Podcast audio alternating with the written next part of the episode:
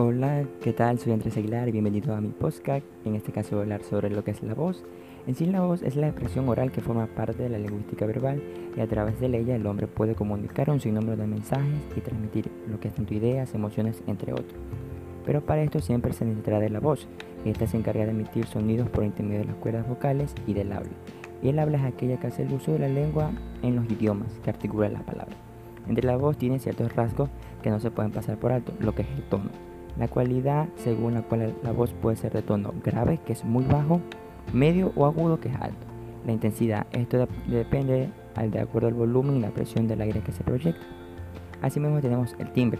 Esto ya es la cualidad que individualiza cada voz, depende de la persona como tenga su timbre. Asimismo existen tres tipos de voz. La voz de hombre o masculina, que esta se caracteriza por ser de timbre más fuerte. También se la conoce o está clasificada en voz de en tono bajo, baritono y tenor. La voz de mujer y femenina, su entonación es más aguda. La calificación de la mujer es un poco más de contraalto, de soprano y soprano.